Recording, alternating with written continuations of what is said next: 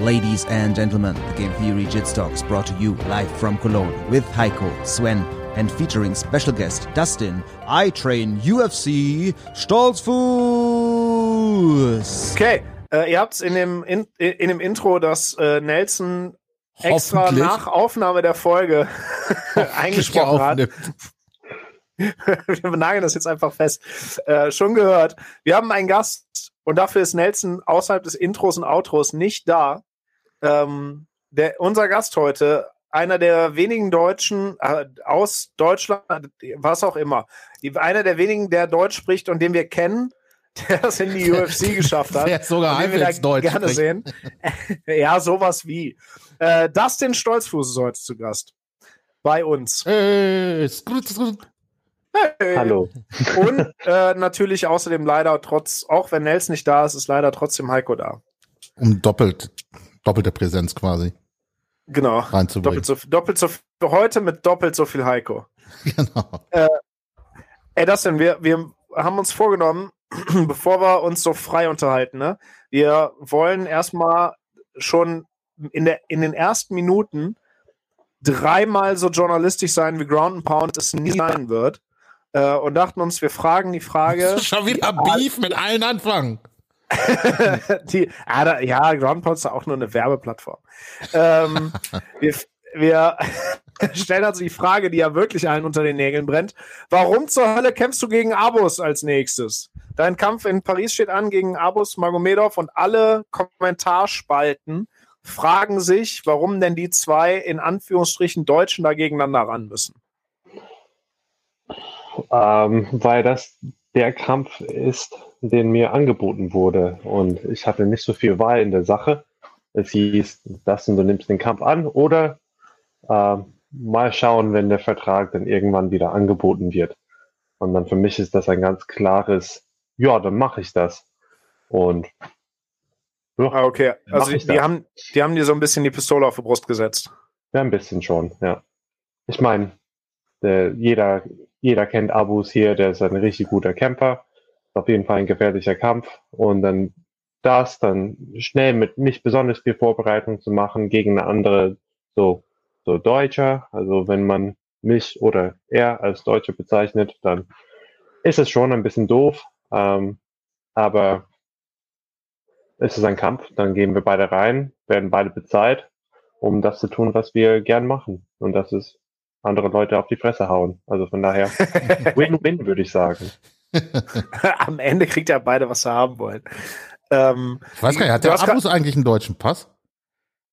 Habe ich? Nee, nee, der Abus. Das weiß ich nicht. Ich auch nicht. Ich guck mal, was da, ich guck mal nebenbei, was da bei Sherlock steht oder so. geil. Machst du, machst du den Jamie nebenbei? Ja, Ja. du hast gerade, hast es gerade schon gesagt, ne? Dein, dein letzter Kampf ist gar nicht lange her und da ist endlich der Sieg bei rausgekommen, auf den wir alle gewartet haben, ey. Da, dazu auch nochmal, wir haben uns zwar ja auch schon mal live gesehen, ähm, ah, jetzt seitdem, aber auch nochmal riesen, riesen Glückwunsch on air. Das war tatsächlich echt schön zu sehen. Endlich Danke, der, endlich ist der Knoten. Schön erlebt zu haben. Also Abus hat, steht bei Sherlock als Deutscher drin. Ah, okay. Also ist der, richt- der richtige Deutscher du nur halb, dann sind wir leider doch auf Abos Seite. Ja. So Also danke, danke, danke fürs Kommen, aber Kann ich, Yankees raus. geil. äh, du, wie gesagt, du bist ja gerade so aus der, aus der Vorbereitung raus und ich äh, habe es über Social Media so mitbekommen. Du warst auch in der Vorbereitung wieder in den Staaten unterwegs eine Zeit lang, ne? Wie, wie lange? Ja, äh, erzähl mal. ich glaube, ich war vier Wochen äh, in den Staaten unterwegs für mein äh, äh, Trainingcamp. Ich glaube, fünf Wochen insgesamt. Äh, drei Wochen davon war ich in Las Vegas, wieder bei Syndicate MMA und ähm, 10th Planet Las Vegas hauptsächlich. Dann auch ein bisschen bei Extreme Couture und dann natürlich auch so PI und alles. Und dann die letzte Woche vom Training war ich dann in New York Gegend. Also meine Familie hat so ein, so meine große Familie, so meine Großeltern haben ein Ferienhaus, ähm, ja, im Norden von Pennsylvania ein bisschen.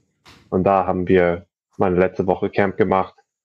Äh, immer wechseln zwischen so Kickboxen und Pratzentraining da im Haus gemacht und dann hochgefahren nach New York und dabei äh, Marcelo Garcia trainiert. Wie, wie sieht deine, ähm, wie sah die Vorbereitung aus? Hast du dein, dein ganzes Team mit dabei oder hast du deinen Coach die ganze Zeit mit dabei oder kommen die irgendwann dazu oder wie, wie baut sich deine Vorbereitung in den Staaten auf? Es kommt ein bisschen darauf an, wer wann Urlaub bekommen kann. Äh, das letzte Mal konnte mein Hauptcoach, der Dominik Englert, erst für, äh, für die Kampfwoche dazukommen. Ähm, aber dafür konnte ein so langjährigen Sparringspartner und Trainingspartner von mir, der Isa, er konnte eine Woche davor kommen und dann dort in dieser Ferienhaus haben wir dann diese Plattentraining gemacht. Und dann der dritte Mal in meiner Ecke diesmal war mein Bruder, weil der eh nicht so weit weg wohnt, er wohnt auch in New hm. York und dann hat es sich auch gut angeboten. Ist er auch kampfsportmäßig unterwegs?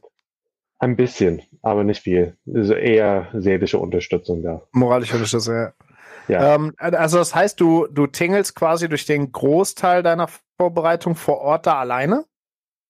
Ähm, nicht wirklich allein. Also wenn es in Las Vegas ist, vor allem da bin ich sehr gut vernetzt. Äh, ah, okay. Das ist also schon mein viertes Mal oder so. Ja, viertes Mal gewesen in Las Vegas. Mein Manager ist in Las Vegas. Und ähm, deswegen gleich am Anfang bei den Contender Series kam ich auch ein bisschen früher äh, dazu und dann konnte ich mich direkt so ansetzen mit den anderen, mit den verschiedenen Gyms da und da kenne ich den, den John Wood sehr gut, ähm, der Haupttrainer von, von Syndicate. Die, die zwei Hauptcoaches von 10th Planet, die kenne ich auch sehr gut, der Casey und, und Andy.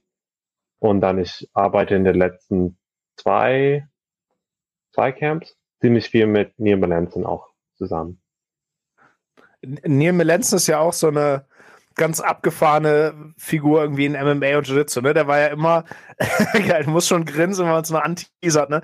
Der, der ist ja irgendwie auch ein bisschen dafür bekannt, ein brutales Dreckschwein zu sein. Auch so vom ja. Stil, also gar nicht so von der Art, sondern vom Stil her. Das ist ja einer von denen, wo du in den Technikvideos immer schon bei dem Uke, mit dem der vormacht, siehst. Der Nick Salcho. Äh, ja, genau, der Nick Salcho war das ja auch so häufig. Da siehst du ja da schon, dass die sich wahrscheinlich für den Job nicht freiwillig gemeldet haben. Ähm, wie, wie ist der Typ live und im Training? Und, wie, und vor allem, wie ist das mit dem zu rollen? Der ist ja, glaube ich, auch nochmal ein bisschen schwerer als du, glaube ich. Ne? Der ist ja nochmal, der, der ist ja ein Riese, der Typ. Ja, der ist immer als ein als Schwergewichtler unterwegs gewesen, war lange Zeit ein Sparingspartner für Randy Couture und ähm, andere Schwergewichtler eigentlich. Jetzt ist etwas älter. Also wir machen kein Sparring mit ihm. Wir gehen ah, okay. hin für eine Stunde bis eineinhalb Stunden. Ich glaube, einmal haben wir so fast drei Stunden einfach nur Technik gemacht. Ah, der, der rollt auch gar nicht mit dem, oder was? Nee. nee. Okay. Äh, der ist ein bisschen zu alt und er hat auch irgendwelche gesundheitliche Probleme, die ich nicht ganz verstehe. Äh, ich glaube, so ein Autoimmunsystem, also Autoimmunproblem oder sowas, der hat unter anderem. Und deswegen, er rollt nicht wirklich mit, aber er zeigt uns immer etwas. Wir kommen dann zu zwei, zu dritt, zu viert und wir arbeiten dann zusammen und er zeigt uns, was wir dann machen sollen. Und dann hilft uns mit Sachen wie, wie Game Planning und so macht unser Bodenkampf dann einfach dreckiger und effizienter. hat, hat dir das nochmal irgendwie besonders was gebracht, mit dem zu trainieren? Es hat mir enorm viel äh, gebracht. Also ähm, ich habe das Gefühl, also ich habe vielleicht so richtige Techniken, die ich gelernt habe, die ich dann oft verwende, vielleicht fünf Sachen, ähm, so, so richtig zu meinem Game dann eingebaut. Aber ähm, ganz, ganz viele Kleinigkeiten, Verbesserungen und ähm, ja, ich habe das Gefühl, dass in den letzten Jahr oder eineinhalb Jahren, dass mein, mein Bodenkampf, mein Jiu-Jitsu, Luther Livre, Catch Wrestling, was auch immer man das nennen will, ist so einen enormen Sprung nach vorne, hat einen enormen Sprung nach vorne gemacht. Und das zum Teil wegen ihm. Kannst du es äh, kannst du es pinpointen, was weil das wird ja wahrscheinlich weniger irgendwie was konkret Technisches gewesen sein, was dir da so weiterhilft. Oder wie? Also, was hat der gemacht oder was hast du mit dem gemacht, was so dazu geführt hat, dass du so einen Sprung gemacht hast? Ähm, also mein Game und mein, meine Strategie ein bisschen verfeinert hauptsächlich. Also ich war immer so einer, ich kann gut für meine Rücken kämpfen, aber ich will eigentlich Ring oben landen und dann von oben arbeiten. Und ähm, da hat mein, mein Passing einfach ein bisschen enger gemacht, haben dann ganz viel mit diesen Leg Weaves gearbeitet, wo, wo ich den Kampf ein bisschen verlangsamen kann auf mein Tempo, weil ich nicht der schnellste bin, nicht der explosiv, explosivste bin, aber ich kann ganz gut mit meinen Händen und und Füßen und Ellbogen arbeiten, dass mein Gegner dann auch zu meinem Tempo wird. Mhm. Wenn ich das nicht machen kann, dann habe ich schon manchmal Probleme. Ähm, so mit den, äh, äh, wie heißt er mit Nachnamen? Diese Charles von, von, von Globetrotters.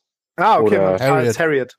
Ja, oder mhm. von, mit ähm, äh, Thomas Stoll. Also die, die bewegen sich einfach auf so eine Art und Weise, wo ich die Hüfte dann nicht so gut kontrollieren kann und dann ich bringe das nicht so gut auf mein Tempo, mit denen habe ich dann Probleme.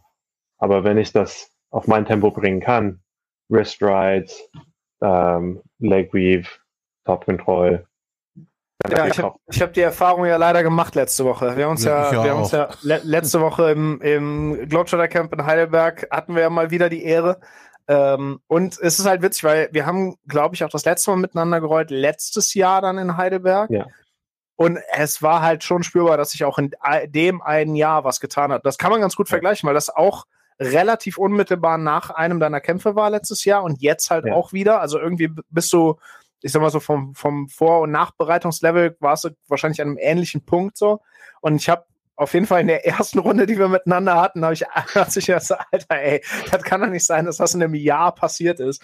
Das ja. war schon, ja, aber es ist schon, man, man merkt es auf jeden Fall auch. Also es ja, ist nicht nur dein subjektiver Eindruck. Ja, und es ist auch, wie gesagt, nicht unbedingt nur die Technik, die er mir gezeigt hat, ja. aber dass ich ein bisschen mehr so einen Plan und einen, einen Ablauf habe, was so zu jeder Zeit kann ich dann da zurückgehen und sagen, okay, das ist genau, was ich machen will. Ja, also man, man findet sich häufig in denselben Positionen wieder, wenn man mit dir rollt. Ja wo man überhaupt nicht sein möchte, auf jeden Fall. also. Und ich war ein paar Mal ganz dankbar, dass das kein MMA ist, was wir da machen. Ja. Das war. ja. Ich habe hab wirklich auch so ein paar Mal bei dem Gedankengewicht, Alter, wenn ich dabei noch aufs Maul kriege, nee, nee, nee, du, ja. nee, reicht. Und es ist eben auch dafür gemacht. Also mein ganzes Grappling-Game ist für MMA gemacht. Und ähm, ja, in jeder Position, auch wenn ich mit nur reiner BJJler und sowas Rolle. Ich gucke, wenn ich unten bin, könnte ich jetzt geschlagen werden. Oder wenn ich mhm. oben bin, kann ich von hier jetzt schlagen. Äh, egal gegen wen ich rolle. Ähm, auch in Turnieren und sowas. Ich denke trotzdem daran. Ähm, da, darfst du, ich weiß nicht, wie, wie so Vertragsgeschichten sind, dürftest du Grappling kämpfen? Jetzt momentan nebenbei? Ich glaube schon. Ähm, Leute machen das auf jeden Fall. Okay. In meinem Vertrag steht, dass ich das nicht so professionell machen kann. Aber ich sehe ah, okay. immer wieder, dass Leute das machen. Und ja, ich glaube, also ich glaube, es gibt einzelne Leute, die das so einzeln irgendwie verhandeln können. Aber ja, okay, wenn es heißt professionell, dann solange ja. du solange du dafür bezahlst und nicht andersrum. Aber ich glaube, ich glaube, beim Bodenkampf machen sie eine Ausnahme. Sie wollen einfach nicht, dass man so Boxen und Kickboxen macht. Ja, Vollkontakt darfst du wahrscheinlich nicht, ne? Ja, ich glaube, es geht hauptsächlich darum. Ähm, Bodenkampf, ich glaube, sie, sie drückt entweder das Auge zu meistens oder ist es dann eigentlich erlaubt. Ich weiß nicht, aber im Vertrag steht einfach, dass man das so andere, so Kontaktsportarten nicht dann professionell machen kann, aber. Ah, okay. Ja gut, bei dem, also viele dann, dann, vielleicht ja. ist dann wirklich die Grenze, ob du da Kohle für kriegst oder nicht. Ja, oder ob es dann Schläge gibt. Also, ja, gut, Vollkontakt ist dann ja eh noch was anderes. Ja, es tatsächlich wird ja auch meistens anders bezahlt. Ne? Wenn, du, ja. wenn du Grappling machst, da gibt's ja nichts für, in Anführungszeichen. Also bei Who's Number One vielleicht, aber das meiste ist ja eher lächerlich, selbst im Vergleich zu dem, was Einstiegs bei, Einstiegsgehalt bei UFC ist, ne? Ja, ich weiß nicht, was die Gehälter, was die Gehälter alle dafür sind, aber mittlerweile gibt's auch Flow, Grappling, ähm, die UFC Invitationals und sowas. Also es gibt auf jeden Fall so Grappling Superfight, wo die Leute auch immerhin mal eine Handvoll Kohle kriegen, so, ne? Ja, zumindest dass es sich lohnt, ja.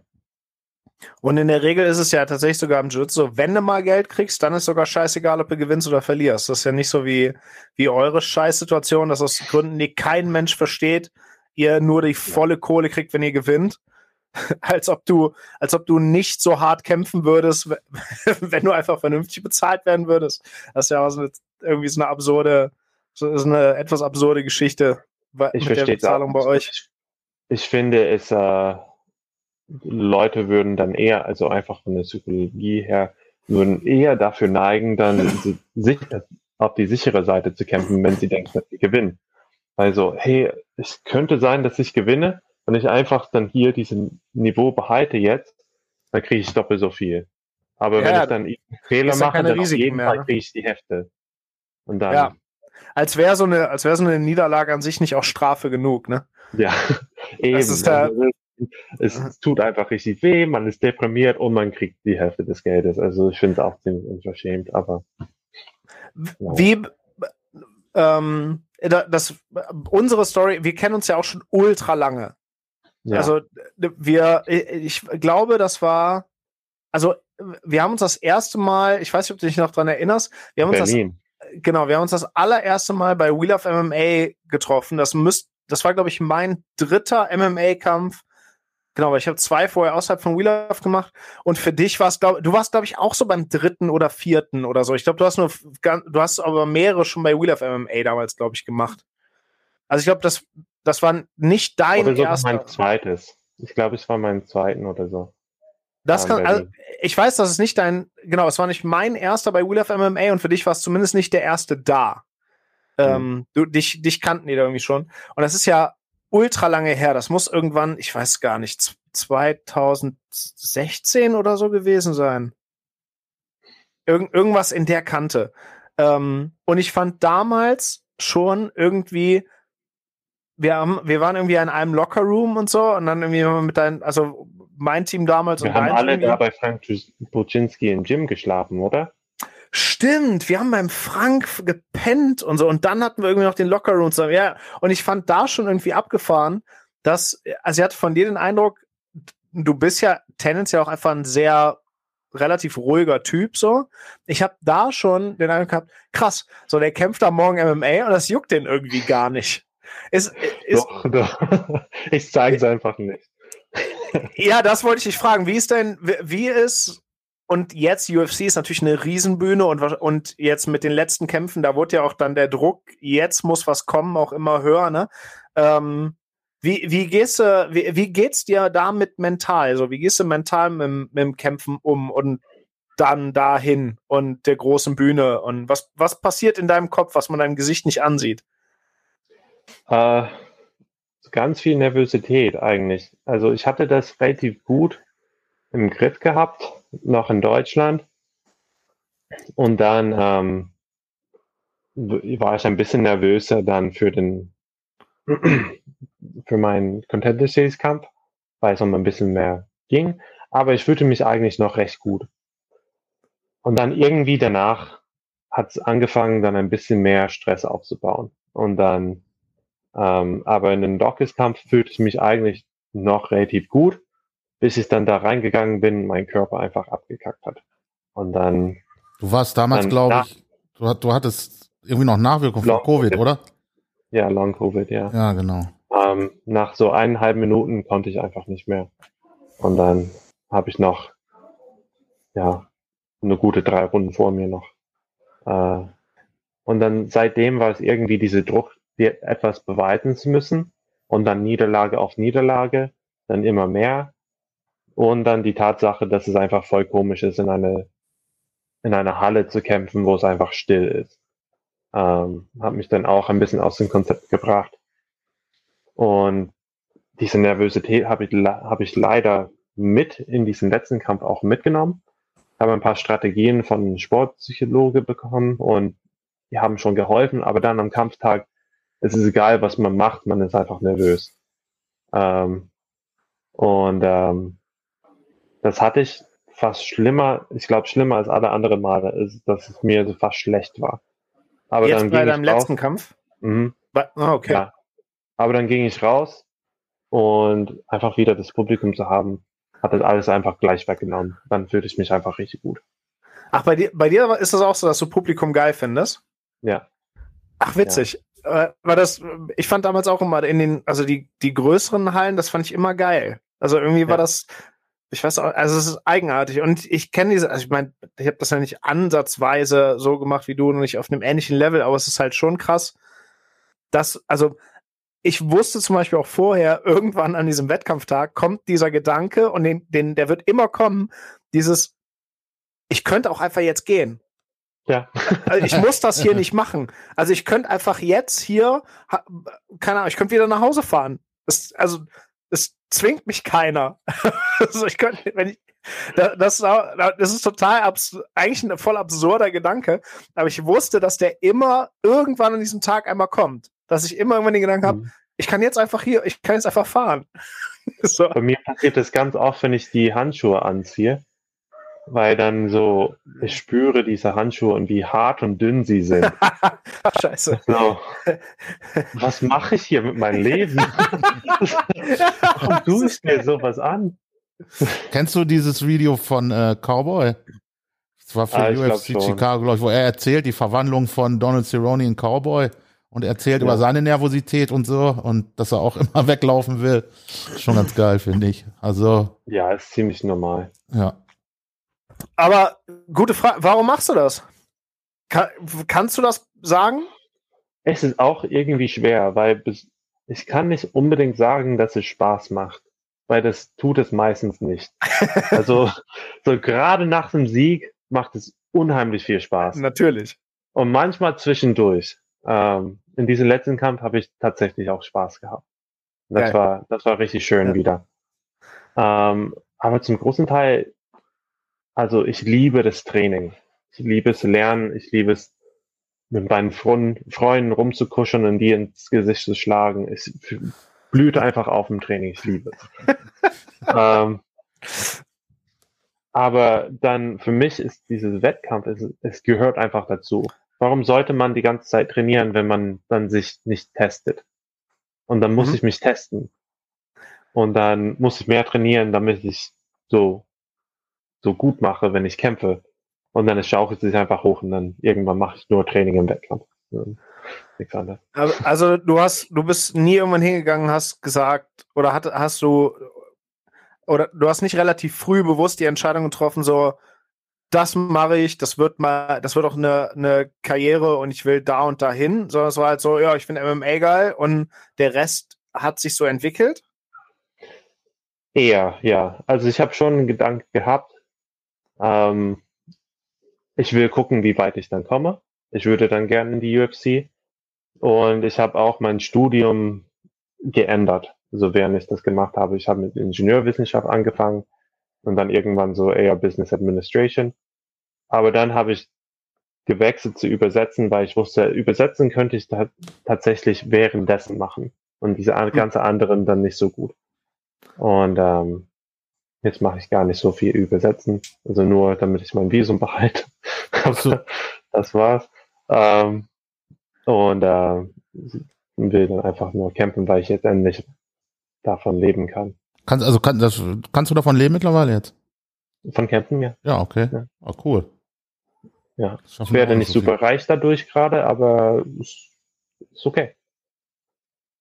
Ah, nice. Und äh, Seminare und so ein Kram machst du nicht viel, ne? Also. Es ist immer schwer mit der Planung. Also ich mache hm. eigentlich unheimlich gern Seminare. Ähm, es ist einfach immer so, dass ich nicht weit im Voraus planen kann weil ich weiß nicht, wann der nächste Kampf kommt und dann, sobald ich Kampf angesagt bekomme, dann muss ich dann gleich mit der mit Klar, richtet sich dann alles darauf aus, ne? Genau. Aber können wir auch mal ins Auge fassen. So, wenn wir schon mal dabei reden. Was hast du gesagt? Was? Können wir auch mal ins Auge fassen. Haben wir, äh, habe ich ja im Camp schon gesagt. Also wir können das auch hier, also wir haben ja immerhin doch ein paar Leute, die sich unseren Schwachsinn hier anhören. Ähm, ihr habt, ihr habt es gehört, wenn ihr in einem, in einem MMA-Gym auch trainiert, Dustin gibt Seminare ähm, und macht das sogar, macht das sogar gerne. Haut, haut den doch darauf mal an. Äh, ich kann aus eigener Erfahrung und Erleben sagen, dass das definitiv Hand und Fuß hat, was der macht. Und er kann auch ähm, unterrichten, das ist ja auch nicht selbstverständlich, ne? Genau, und ich habe dich unterrichten Danke. und erklären sehen, das kannst du auch. Und das, also die, die Kombination ist halt leider nicht so häufig. Und ich glaube, besonders im MMA-Bereich nicht so furchtbar häufig. Ja, aber ähm, ich muss sagen, ich unterrichte viel, viel lieber Bodenkampf als MMA. Also ich kann auch MMA-Seminare machen und dafür werde ich auch meistens gebucht. Aber Bodenkampf macht mir Spaß für ein Seminar.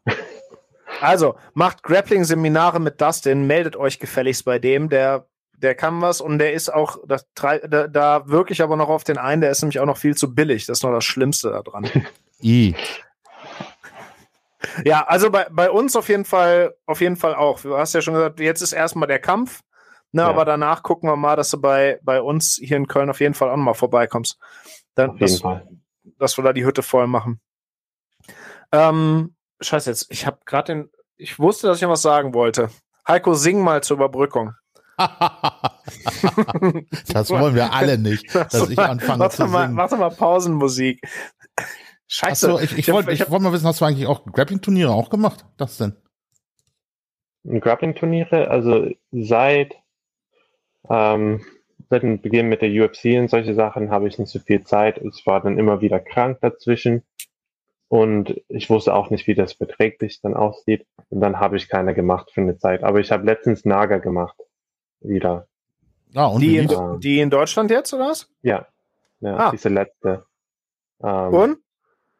Äh, ich habe meine Klasse gewonnen. Ich habe auch, ähm, was ich im Nachhinein festgestellt habe, war ähm, Staphinfektion. Oh. Äh, fühlte mich auch richtig scheiße dabei. Äh, aber ich konnte meine Klasse gewinnen zumindest. Ah.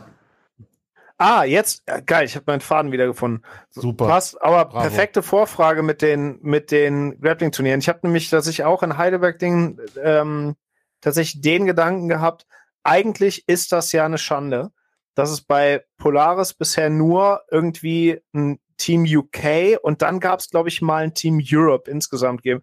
Ich glaube, mittlerweile sind wir gut genug, dass wir ein Team Germany zusammenkriegen. Und da muss er eigentlich dann ja auch mit rein. Auch so als, als Bannerträger, weil du halt, du bist halt der bekannteste. Also. Ja, super gerne. la, lass uns mal, du hast auch, du hast ja auch ein bisschen rein, wir können mit, wir können mit dem UFC-Label da drauf werben, das ist hervorragend. Wir, wir machen ein äh, Polaris, das, wir haben immer noch keinen Instagram-Account, Heiko, das ist ärgerlich. Wir brauchen mit, für den Podcast unbedingt einen Instagram-Account. Ja, wollte ich Auf ja eh mal machen, ja. Nutzt die Kanäle, die, die wir so haben und äh, schickt doch mal Vorschläge für so ein, für so ein deutsches Polaris-Team. Ich schlage hiermit das denn auf jeden Fall mit vor. Ähm, und dann, wie geil wäre es, wenn der Game Theory Jitstalk der Urheber dafür ist, dass ein deutsches Team, ein deutsches Team bei Polaris startet. Das wäre ja mega geil. Ich hätte auf jeden Fall Bock drauf. Das wäre cool. Ja, ich habe letzt, ich habe nämlich zufällig jetzt auch mal letztens noch mal so Ausschnitte aus dem, ich glaube, das war UK gegen USA gesehen. Das ist schon, ich finde das schon ganz geil. Und mit so ein paar Mann gemeinsam hinzufahren, macht, glaube ich, auch richtig Laune. Was haben die für Regelwerk? Auch so Quintett oder wie ist das? Nee, die sind, sind die einzeln gegeneinander gematcht. Ich, ich müsste noch mal nachgucken, ich vertue mich da immer. Die haben auch irgendwie, das sind nicht genau die Quintettregeln. Die laufen irgendwie anders. Die, ich weiß auch nicht, wie das bei denen mit Gesamtgewicht und, und Teilnehmerzahl oder ob du in Gewichtsklassen, ich glaube, du musst Gewichtsklassen irgendwie stellen. Das müsste man auf jeden Fall alles mal recherchieren. Aber dafür haben wir ja auch Zuhörer, die dann direkt so fertige Traum-Teamaufstellungen mal schicken können. Das wäre eigentlich geil. Ja. Und, und Dustin ist auch dabei. Du musst nur abklären, ob du das darfst. Ob, ob Onkel Dana dich lässt. Ich glaube schon. schon. Ähm, müsste mein Manager fragen, aber ich glaube nicht, dass sie ein Problem damit hätten. Also waren doch auch schon welche bei Polaris. Benson Henderson fällt ja. mir sofort ein. Ähm, hier, ach nee, das war Quintett, ne? Ähm, äh, ja, es waren auf jeden Fall welche bei, ähm, aber es kann ja auch immer sein, dass Leute so einzeln nachfragen oder Sonderklauseln oder wenn die größer sind, auch irgendwie äh, sich so Sachen raus und rein verhandeln können. Aber muss man wahrscheinlich dann einfach mal abklären. Ähm, wo ringst du? Äh, bei mir. Hauptsächlich jetzt gerade. Ähm, Was ist das? Das ist, ein, das ist ein, das ist ein auditives äh, Medium, das, das reicht nicht, wenn du darauf zeigst, du musst es sagen. So, du musst sagen, nicht, was du uns gerade gezeigt hast. Ich weiß nicht, ob es dann auch, viele Podcasts machen das auch mit Video, aber nee, Labyrinth nur Audio. Livre, Labyrinth Luther Livre ist meine kleine Schule hier in Germersheim. Ähm, da haben wir auch Ringen. Wir haben einen sehr guten Ringertrainer, ehemalige ähm, so deutsche oder Europa-Vizemeister oder so. Wunderschöne Technik, das auch sehr gut zu, zu ähm, Bodenkampf passt. Ähm, und ähm, ja, da hauptsächlich dann ab und zu bei Ihnen in seinem Verein in Speyer und manchmal in Graben Neudorf und ab und zu in Freiburg. Aber das seit langem nicht mehr. Aber also da ganz, ganz quasi traditionell einfach im Ringerverein mit und mhm. der, dein Ringercoach kommt auch daher, oder? Genau. Seit ja, wann hast du eine eigene Schule? Baden, ja. Ah, okay. Es gibt so. fast in jedem Dorf einen Ringerverein. Und ein paar richtig gute. Geil. Seit wann hast du deine eigene Schule? Seit wann gibt's äh, Labyrinth, Labyrinth, Lutherliebe? Ähm, diesen Monat wird es ein Jahr alt. Ach geil, dann seid ihr ja noch ganz jung dabei. Ich dachte, es wäre ja. sogar schon ein bisschen länger. Nö. Deine eigene? Die, ja. also die gehört, die gehört dir? Ja. Schön. Wie viele ja. Leute hast du bisher? Bei wie vielen Mitgliedern seid ihr? Äh, nicht viele. Ich glaube, wenn man Kinder auch dazu zählt, dann vielleicht um die äh, zwischen 40 und 50. Ähm, war in Ordnung nach dem Jahr. Und ja, für, also für Dorf oder Kleinstadt? Ja, also gut genug, dass es das Gym trägt und alles. Ähm, vor allem mit meinem Sponsor Zebra muss ich von mir aus nichts da rein investieren, weil es eh, wir haben in, in den Lockdown angefangen.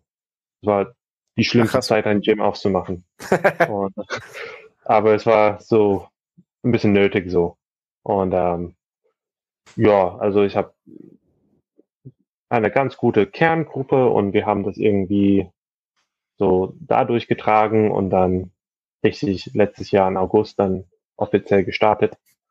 Und äh, ja, es läuft gut genug. Ähm, benutze es auch sehr gern als eigene Trainingshalle. Also jede Zeit, wenn ich entweder einfach selber trainieren will oder Leute einladen zu mir, dann habe ich immer einen Platz, wo ich dann trainieren kann, auch mit Wandarbeit und alles ähm, sehr gut dafür ausgestattet. Und da es mir gehört, kann ich das jede Zeit benutzen. Das ist ganz geil. Ist das so oder ist die, die, sag mal, Trainer, Gym-Betreiber, Rolle, ist das was, was du dir für irgendwann nach aktiv MMA-Kämpfen vorstellen kannst? Oder wie, oder wie sieht dein Plan für irgendwann danach aus? Oder ist, denkst du da noch gar nicht drüber nach? Äh, ja, ja, also Coaching mache ich unheimlich gern und ich würde auch gern äh, ein, ein Team aufbauen. Ähm, ich arbeite sehr gern mit mit anderen Leuten an irgendwelche Projekte zusammen. Ich weiß, was meine Kompetenten sind und ich weiß, dass es ganz, ganz viel außenrum gibt, was ich dann nicht habe. Und deswegen, ich hole super gern dann anderen Leuten auch zu mir. Also auch in unserer kleinen Gruppe habe ich dann eine Handvoll anderen Leuten, die, die mich ständig unterstützen und wenn ich etwas brauche oder nicht da bin, dann läuft das Gym dann trotzdem ganz gut. Und ähm, das ist dann super wichtig, dass für mich als Wettkämpfer, dass ich einfach abhauen kann für einen Monat oder über einen Monat und das Ding fällt nicht einfach ins Boden. Ähm, und das dann etwas größer aufzubauen, würde ich auch gern machen, aber dafür bräuchte ich dann auch ähm, ja, ein bisschen mehr Leute ins Team. Aber das kommt alles mit der Zeit. Ja gut, und wahrscheinlich ist das auch schwer, solange du halt selber noch aktiv bist. Ne? Also es ist ja. ja, glaub, es kommt noch an, wie, wie groß oder ja, so welche Leute ich dabei habe. Ähm, und ja, Leute kann man so richtig nur anstellen, wenn man dann genug Mitglieder hat. Und also ich nehme alles einfach super langsam, Schritt für Schritt. Äh, das lasse es einfach organisch wachsen und dann, sobald die Mitgliederzahl gibt, um an so andere Leute, andere Trainer dann so fest anzustellen, dann wird's wachsen, aber erst dann. Also machbar ist das auf jeden Fall. Ne? Der, ich meine, im Endeffekt hat der Peter Sobotta das ja auch gemacht, auch während der noch aktiv selber in der UFC war. Ne? Sein, äh, sein Planet ja, Eater ist er ist auch der Erste, der sagt, dass das extrem schwierig war. Ja, ähm, ja ich habe ich hab ihn auch darüber gesprochen, es hat auch super schwierig, aber es geht schon. Das ist halt nur ja. eine harte Doppelbelastung. Ne? Genau, und wenn, wenn ich, also Peter und ich sind auch sehr gut befreundet, ähm, und was ich dann von ihm gelernt habe, ist, wenn ich das machen sollte, wenn ich etwas aufmachen würde, wäre ich wahrscheinlich nicht der Haupttrainer und nicht der, der das täglich dann so ja. äh, verwaltet.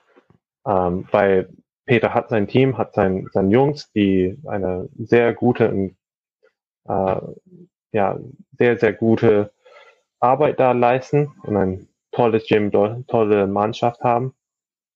Aber am Ende des Tages macht er die ganze Arbeit. Und dann auch als aktiver Kämpfer hm, war ja. das echt viel. Ähm, und wenn, wenn ich das anschaue und dann sagen würde, okay, wie würde ich, ich das gern mache, machen, dann würde ich das lieber klein halten oder dann diese ganze Aufgaben an anderen Leuten zu geben, bis ich dann zumindest mit meinem Wettkampfkarriere dann fertig bin. Es ist ja es ist wahrscheinlich auch einfach so von der Rolle irgendwie schwierig. Ne? Als Wettkämpfer musste ja schon immer, ich sag mal, zumindest so ein Stück weit auch immer ein bisschen Arschloch sein. Also muss ein Stück Oder weit ja irgendwie. Zumindest, ja. ja, genau, das, sowas meine ich. Ne? Du musst halt relativ egoistisch sein. Du musst ja irgendwann auch, oder du musst ein Stück weit ja auch dann so deinem, deiner Leidenschaft zur Gewalt irgendwie Raum lassen und so. Und das sind ja alles so, das sind ja alles so Eigenschaften, die äh, dann für so einen Gymbetreiber oder Chef oder auch Trainer einfach jetzt nicht unbedingt so angemessen sind. Ne? Also ist ja nicht nur die, das, der reine Workload, sondern halt auch tatsächlich manchmal so ein Rollenkonflikt.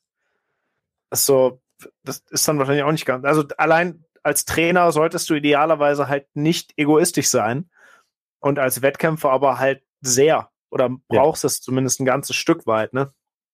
Ja, und wenn also es auch nur kann, eine ist. Ich kann nicht super viel Zeit und Energie in meine Schüler investieren. Also das, das stimmt schon. Ähm, aber dafür habe ich auch mein Team. Also Leute, die ja. den Sport genauso lang machen wie ich, vielleicht nicht so intensiv, aber zumindest genauso lang. Und ähm, ich kann mich immer an denen wenden, so ein bisschen die Lücken dann zu füllen. Du, du hast gerade gelacht, als ich es gesagt habe. Wann war der Moment, als du, wann hast du bei dir entdeckt, dass du, dass es, also nennen wir es mal, dass du einen Hang zur Gewalt hast oder dass du zumindest Gewalt in bestimmten Situationen ganz gut findest. Wir haben dir, ich, während du nachdenkst, wir haben den, ich weiß nicht, ob du die, du hast die Folge wahrscheinlich, die hast du wahrscheinlich mehrfach gehört. Wir haben den Alex Luster hier ja mal im Podcast gehabt. Weiß, kennst du den? Ich bin Sag, so schlecht mit Namen. Alex Luster, äh, MMA-Wettkämpfer aus Bonn, also hier so in der, in, in der, bei den Halblingen, in der äh, leichten Gewichtsklasse, einer der erfolgreicheren Pros in Deutschland. Und der hat, der hat irgendwann den, den Satz gesagt, ich glaube, so hieß dann auch, so ähnlich hieß, glaube ich, auch die Folge, dass der äh, irgendwann, als er das erste Mal einen ausgenockt hat beim K1 und der, ich glaube, er hat gesagt, der ist am Ende seines Handschuhs schlaff geworden hat er gemerkt, dass er das ziemlich geil findet. so, also das war so, glaube ich, so der Kernmoment, wo der gemerkt hat, ach, das finde ich schon ganz geil. wann war deiner? Ah, für mich war es, bevor ich überhaupt mit Kampfsport angefangen habe. Ähm, ich habe früher Football gespielt, bevor meine, ich angefangen habe, hm. Knieprobleme zu bekommen. Und ich habe einfach unheimlich gern Verteidigung gespielt ähm, und vor allem Linebacker, weil ich könnte einfach Leute so voll und mit ganzem Körperansatz umtackeln. Und es hat mir einfach unheimlich viel Spaß gemacht. Geil. Und dann hatte ich auch einen Kumpel zu der Zeit, der war auch sehr athletisch und wir haben dann ganz viel Sachen zusammengespielt und so ein bisschen so diese Wettkampffreundschaften. Und ich fand irgendwie alles blöd gegen ihn zu machen, außer ich Gewalt anwenden konnte. Das sind die und, besten äh, Freundschaften. Und dann, und dann war es irgendwie dann doch lustig. Äh, und dann habe ich schon gemerkt, dass das, das liegt mir irgendwie, diese ganze Wettkampf, äh, ähm, Kampfsport und Ringen und äh, einfach so Kampfsport allgemein. Du hast ja bei einer ja. Schule auch gerungen, ne? Ein bisschen, ein paar Jahren. Aber ich war, ich glaube, elf, als ich aufgehört habe, hm, okay. weil die schon ziemlich stark angefangen haben, Gewicht zu machen. Mit zehn und elf. Und äh, ich fand das einfach nicht in Ordnung. Das zieht sich ja auch bis heute bei dir durch, ne? Du, du, mit wie viel läufst du rum? Ähm, es wird immer ein bisschen mehr, aber ich laufe mit knapp über 90 rum gerade. Und du kämpfst auf 84, ne, Middleweight. Mhm. Das ist ja, ja, kein nennenswerter Weightcut, ne? Also Middleweights, die laufen ja gerne mal mit irgendwas um die 100 Kilo rum. Fast, äh, ein paar. Also es pendelt sich ein bisschen ein. Es gibt so noch Leute, die diese extremen Weightcuts machen, aber mehr und mehr Leute, die eher um mein Gewicht so rumlaufen. Ähm, hast, hast du, also ne, Long Covid mal dahingestellt, aber hast du bisher in einem deiner Kämpfe deine UFC in der Gewichtsklasse Gab es irgendwann mal einen Moment, wo du gedacht hast, boah, scheiße, eigentlich müsste ich mehr cutten? Oder die nee. sind. Nee? Das, das war nie eine Überlegung? Ich habe mich nur zweimal in meinem Leben so beim Campen schwach gefühlt. Und das war einmal, als ich in einen Kampf ziemlich übertrainiert reingegangen bin. Das war meine, mein vierter Kampf und fünfte Vorbereitung in fünf Monate. Oh, okay. Ähm, das war so gerade am Anfang meiner ähm, so Pro-Karriere. Und das war auch noch Schwergewicht, äh, Halbschwergewicht, als ich Ach. das noch gekämpft habe. Okay. Und, ähm, und gegen ähm, oh, äh, wie heißt er mit Nachname? Christian äh, Skorkik? Ach, Christian Skorsik. ja. Skorsik, Skorsik. War gegen ihn. Du kennst ihn, er ist, ja, ja, auch so ein sehr. Ja, ja ähm, ich, dachte das Vergnügen fünfmal. ja. ähm, genau, also auch gegen einen sehr starken. Und da habe ich mich tatsächlich schwach gefühlt. Ja, gut, Und aber das war ja auch nicht die gleiche Gewichtsklasse. Oder wir, wir verstehen es bis heute nicht, dass wir irgendwie mit demselben Gewicht auf der Waage gegangen sind. Ähm, Moment mal, habt ihr, reden wir über einen MMA-Kampf oder über einen Grappling-Kampf? MMA-Kampf. Ach, krass, das wusste ich. Ihr habt mal gegeneinander MMA gekämpft? Das war meine erste Niederlage, ja. Aber 93 Kilo, ne? 93 Kilo. Ja, hat er, hat er aber gekämpft ah, okay. immer, als er MMA gekämpft okay. hat. Ja, da gehörst du halt nicht hin. Ach krass, das wusste ich gar nicht, dass du mal gegen ja. den, gegen den Scrossi gekämpft hast. Hat er, wurdest du submitted oder was? Nee. Ach so, Punkte. Punkte. Ah, okay. Ach krass, ja gut. Da, also ja, das ist aber auch eine Gewichtsklasse über der, wo du jetzt kämpfst, ne? Und genau. er, der cuttet da auf jeden Fall auch noch mal ein bisschen rein. Genau, und da, aber da habe ich mich schwach gefühlt und dann beim Long Covid habe ich mich schwach gefühlt, ja, aber sonst, sonst nie. Das heißt, du bleibst schön weiter feine Middleweight. Ja. Ich glaube, ich müsste ein Bein absägen, um Weltegewicht zu schaffen. Also ich laufe mit sehr, sehr wenig Körperfett rum. Also ich habe nicht viel zu, ich habe gar nicht viel zu verlieren. Und dann das alles mit Wasser zu machen, wäre schon hart. Ja, auf jeden Fall. Das, also so wie du, so wie du da stehst, wäre es auf jeden Fall ein richtig harter Cut. So rein von der, rein von der Optik her ist halt ja tatsächlich nicht mehr viel, was raus muss. Ne? Du bikest jetzt ja auch nicht total zwischen deinen Kämpfen. Nee, du machst, nicht, du machst ja nicht den, den Paddy Bimlet. Immer. Okay. Krass, dass du gegen, dass du gegen Christian gekämpft hast, war mit, das ist irgendwie witzig, das ist total durchgegangen. Gibt es da irgendwo ein Video von? ich kann mir das gar Nein, nicht vorstellen. Die, die haben es, äh, das war bei Fair FC und äh, Ah, okay, da, ich habe keine weiteren Fragen. Und irgendwie haben sie alles verloren oder alles würde zerstört oder sowas. Ah, also ja. ich habe eine Kopie, weil ich ihn danach gefragt habe. Und er, er Ach krass. ja, ja, gut, aber ja, eigentlich, du hast mit, der, mit dem Namen schon eigentlich alle, alle weiteren Fragen geklärt. Ja. wann geht's? Äh, wann ist der Kampf gegen Abus? Was war das Datum nochmal? Am 3. September schon. 3. September. Das heißt, du bist einfach weiter konsequent in Vorbereitung. Ja. Wie läuft da, wie, wie wird die Vorbereitung ablaufen? Wahrscheinlich ja zu Hause. Du wirst da ja nicht Genau, einfach zu Hause. Ne? Genau. Heißt? Das heißt, ich arbeite dann viel mit meinen äh, langjährigen Muay Thai Coach, der Frank Schneider. zusammen. Das ist hier Frankers Fight Team, ne? Frankers Fight Team. Der Frankers ja. Frank. Hm? Okay. Ja, der Frankers Frank, ja. Das, das heißt wirklich, we, we, der heißt Frank und deswegen heißt sein Team Frankers Team, Fight Team irgendwie, ne? Das ist die. Ja. Ja, okay, alles klar. Ich wollte nichts, wollte da nichts falsch wiedergeben, weil das ein bisschen eigenartig ist. Ein bisschen, ja. Ja. Aber der ist auch ein bisschen eigen. Aber deswegen lieben wir ihn so. ja, also arbeitest du mit Frank und dann äh, Dominik, und bei dir daheim und ma machst, und eine, machst eine Vorbereitung schön daheim. So eine halbe Woche, dann fahre ich zu Peter Sobotta wieder. Hm. Und ähm, die werden auch alle in meiner Ecke sein. Also das ist dann auch ganz schön. Wer die alle? Äh, Frank, Dominik und Peter Sobotta. Ah, das wird geil. Das ist auf jeden Fall eine, eine gut aufgestellte, eine gut aufgestellte Ecke. Ja.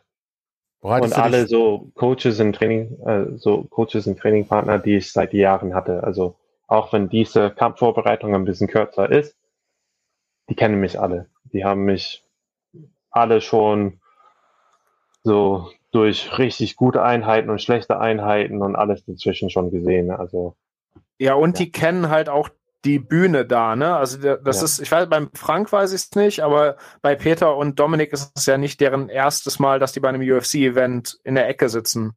Wie ja, ist das, das bei dem Frank? Sein erstes Mal. Der war bei okay. ein oder zwei von den größeren GMC-Events dabei und ja. er war auch beim Kickboxen auf großen Bühnen. Also das ah, okay, okay. Neues sein. Ja, und die anderen beiden sind es ja gewohnt, ne? Ja. Die, die sind ja da, was das angeht, schon alte Hasen. Bereitest du dich denn äh, speziell auf den Abus auch vor? Ein bisschen, aber ähm, ja, das Problem mit Abus ist, dass er überall gut ist. und, deswegen, es macht nicht so, so, mit vielen von meinen letzten Gegner, die hatten so ein oder zwei Sachen, die sie richtig gut gemacht haben. Und ähm, dann konnte ich mich ganz gut darauf einstellen. Ähm, aber bei Abus ist das nicht der Fall. Der, der kann gut äh, im Stand kämpfen, sein Ring ist gut und er kann gut weiter auf dem Boden. Das heißt. Wo, ja. Wo, ja. wo gewinnst du den Kampf? Also muss nicht, du, sollst natürlich nicht deinen Gameplan ausstellen, du darfst auch schieben oder passen, aber wo, wo siehst du dich den Kampf gewinnen? Ich finde es sehr, sehr schwer zu beurteilen, weil ähm, ich weiß, ich werde oft kritisiert für, mein, für meinen Stand, Kampffähigkeiten, ähm, aber ich kämpfe sehr, sehr oft zu dem Niveau von meinem Gegner was auch nicht der sein, äh, nicht der Fall sein sollte. Sollte einfach so kämpfen, wie ich kämpfen kann, jedes Mal. Aber irgendwie passe ich mich an dem Niveau an.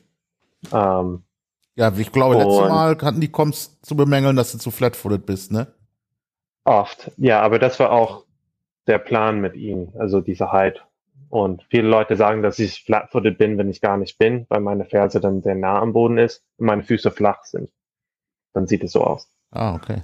Ähm, aber das war der Plan, diese hohe Guard zu haben und dann einfach auf seine Rechte zu konzentrieren, weil das das Einzige ist, was er hat. Ähm, hm. Und hat auch gut funktioniert, hat mich einmal halbwegs gut getroffen in den ganzen Kampf. Ähm, aber ja, das hin und her. Äh, wo war ich? Ja. Wo gewinnst du den Kampf? Ja, genau. Äh, es ist schwer zu sagen. Also ich denke, ich habe auf jeden Fall die härtere Hände und Füße. Ähm, hm. Das heißt, wenn ich an ihn rankomme. Die dickeren. Die dickeren. auf jeden Fall die dickeren Hände und Füße. Auf jeden Fall die dickeren. ja.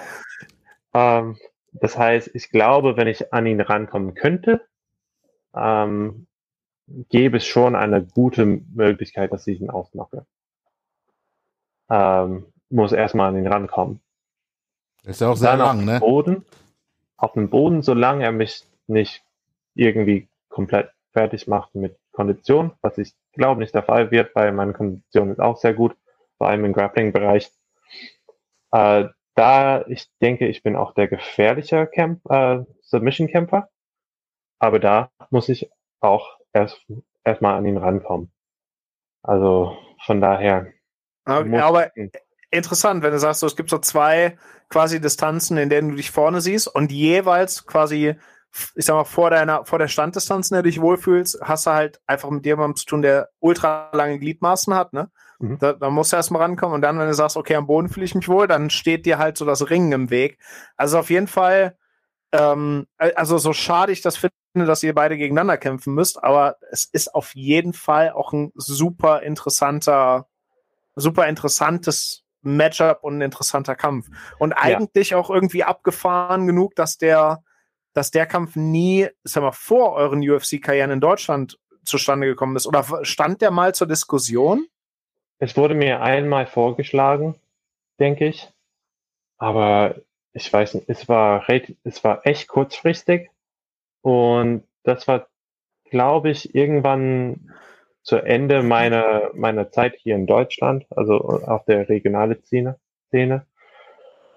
Und ähm, da haben sie echt, echt wenig angeboten. Es war fast gar nichts hm. für einen Gegner wie Abus, der zu der Zeit schon gute ja. internationale Erfahrung hat und kurzfristig. Und dann haben wir Nein gesagt, weil es einfach. Ja, nachvollziehbar. Also für, für nicht genug Geld und dann in, an einem Punkt, wo man sich dann nicht auch nochmal ein großes Risiko geben will, bevor es in die Staaten geht, macht das ja auch überhaupt gar keinen Sinn. Aber es ist ja. eigentlich interessant, dass das nicht häufiger mal, weil ich meine, so groß ist oder so, so groß ist der, der Teich in der Gewichtsklasse im Best Level ja eigentlich nicht. Aber jetzt, jetzt können er das Ding ja nachholen. Ja, ich glaube, er war schon auf der internationale so Ebene, als ich dann durch die Rankings kam. Mhm.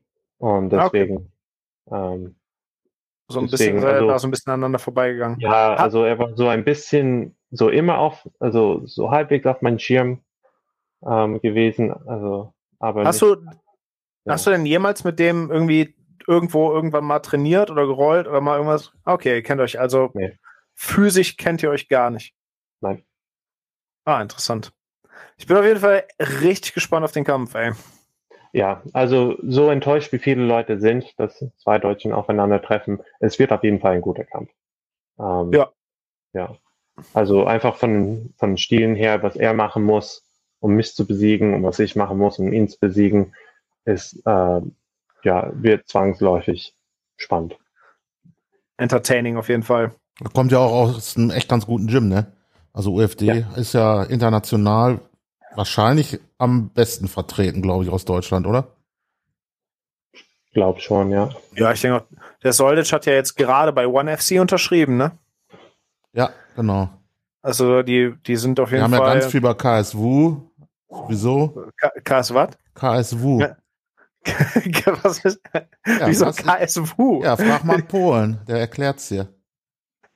Das heißt, heißt KSW, es echt? Ja. Heißt, nie, heißt, ist das auf Polnisch wirklich KSW? KSW, ja. Ach, geil. Das habe ich noch nie gehört. Ja.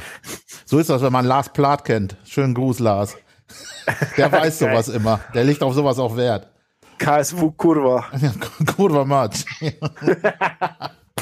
ja, geil.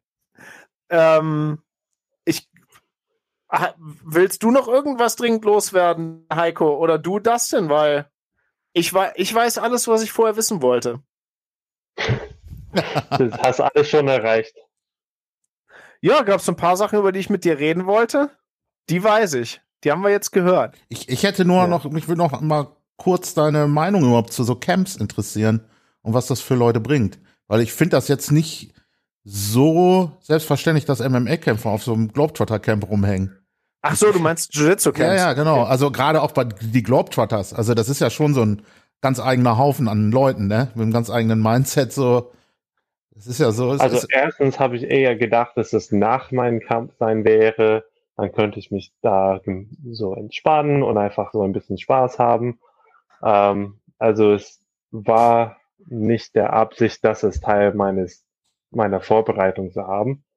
Ähm, aber vor allem bei, bei dem Camp in Heidelberg, da sind auf jeden Fall genug Leute, ähm, die gut sind, ähm, dass es dann auch sich lohnt, dahin zu gehen erstens fürs Rollen und jetzt zweitens, jetzt habe ich ein paar so Leute kennengelernt aus der Gegend oder so wieder Verknüpfungen aufgebaut, wo ich dann jetzt für mein Trainingscamp neue Trainingspartner habe, die ich sonst nicht gehabt hätte. Und ähm, ja, eigentlich ganz cool. Und da es eh bei mir in der Gegend ist, also ist nicht weit weg, so drei, vierte Stunde, konnte ich dann immer noch abends nach Hause fahren und dann ein paar Einheiten dann auch bei mir noch ähm, so das alles ergänzen. Trainierst du eigentlich mit den Jungs von Matrix noch? Du hast eine Zeit lang ja relativ häufig, glaube ich, mit denen und bei denen trainiert, ne? Ja, so eigentlich schon. Ähm, aber in meinem letzten Camp war ich nicht oft da. Ich, ähm, ein paar Mal in der ersten Hälfte mein, meines Camps, während ich noch in Deutschland war. Und dann war ich dann eine lange Zeit in den USA und jetzt gerade diesen Camp. Und ähm, bei diesem Camp werde ich das wahrscheinlich nicht schaffen. Also mit dem Meeras aber, hast du aber schon gerollt. Ich wollte gerade auch fragen. Ja, weil, weil das kann ich mir vorstellen, der ist ja körperlich mindestens ebenbürtig, würde ich sagen. Und der ist ja auch gar nicht mal so langsam, ne? Und äh, relativ flexibel. Also wenn er, wenn er sich bewegen will, ist er extrem schnell. Ja, wobei ich mir vorstellen kann, dass du ja schon die Mittel hast, ihn dazu zu bringen, sich bewegen zu wollen, ne? Also. Ab und zu. Mit dem hatte ich auch das Vergnügen. Ihn zum Schwätzen. Ja. nee, also unsere Runden sind echt lustig. Also wenn, wenn ich versuche, ihn zu submitten, werde ich submitted. Wenn ich äh, einfach nur auf die Position achte und sowas, dann ist es etwas ausgeglichener oder vielleicht ich bin auch überlegen, also ich weiß es nicht. Ähm, aber es ist auf jeden Fall lustig, mit ihm zu rollen. Ja, der, der hat so sneaky Sachen, ne? Gegen einen Bär kämpft. Der hat, der hat so sneaky Sachen. So kleine, komische Submissions, die eigentlich auch nur funktionieren, weil er physisch so unglaublich stark ja. ist. Ja, man, also, man denkt so, ja, so einmal hat er mich in einen Lockdown gehabt. So einfach so ein, so wie den ersten Einstieg zu dieser Electric Chair. Also nicht ah, so ein ja. Banana Electric Chair, aber einfach dieses so, äh, wo einer so oben drauf sitzt und man sieht dann die Beine länglich, mhm. Beine länglich auseinander. Aber nur den ersten Ansatz, nur das Bein hat er gehabt. Und er hat fast mein Knie gebrochen. und, du, und, du, machst jetzt nicht wenig Yoga, ne? Ja aber das Yoga auch hat meine Kniebeweglichkeit nicht. Äh, das hilft das nicht. Aber das war so das erste Mal, dass ich mit ihm gerollt habe. Und ich dachte, oh ja, der hat jetzt einen Lockdown. Was sollte er damit machen? Und dann auf einmal Knie. So Habt ihr mal, der, der kämpft ja auch MMA. Habt ihr jemals MMA-Sparring äh, miteinander gemacht? Äh, ein paar Mal, ja. Da hätte ich überhaupt keinen Bock drauf. mit, aber beide. Ja, ja. ich, ich, ich würd, ohne Scheiß, mich könnte halt gar nicht so bezahlen, dass ich auf die Idee kommen würde, mit einem von euch beiden MMA-Sparring zu machen. Aber ich würde tatsächlich, ich muss mal beim, ich muss mal, mal beim René nachhören, ob der uns mal bitte ein Video davon zuspielen kann, wie ihr zwei euch gegenseitig auf die Schnauze haut. das würde ich schon gerne sehen. Ich weiß nicht, wie oft das war. Ich glaube, es war nur einmal. Und das war eigentlich bei uns in Germersheim. Ah, okay. Aber das war auch eine lustige Aktion. Also wir haben sonntags oft Sparring bei uns. Also eigentlich mhm. Kickboxen. Und dann ähm, habe ich ihn ein paar Mal eingeladen, dass er runterkommt, dass ich auch so ein paar so erstens, dass er dann MMA Sparring machen kann, dass er auch an sein Kickboxen arbeiten kann und dass dann wir dann auch MMA Sparring machen können. Und immer hat er so kurzfristig abgesagt und dann einmal hat er dann gar nichts gesagt. Ich war da, ich habe meine ganze Einheit gemacht und ich war fertig und dann kommt er rein. das klingt auf jeden Fall nach Meras. Ich habe so gerade so eine Stunde Sparring gemacht gegen so A- und B-Klasse Kickboxer. Und dann kommt er rein und ja, und dann ist er auch so lang unterwegs gewesen. Also von Kaiserslautern nach Germersheim ist es schon eine Stunde. Und dann so, oh, komm doch, willst du nicht deine Runde mit mir machen oder so? Und so oh, okay, Miras. Und dann haben wir dann doch ein bisschen zusammen gemacht. Und ja, voll lustig. Geil. Wenn das nochmal passiert, will ich das auf jeden Fall sehen. Ja, das dafür musst du dann zu meinen MMA-Sparringseinheiten kommen. Ja, ich komme und ich gucke dann zu. Alles klar. Ach geil. Schön, Jungs. Dann äh, für die lieben Zuschauer zu Hause, jetzt ist plötzlich Nelson wieder da und singt unser Outro. Auf geht's, Nelson.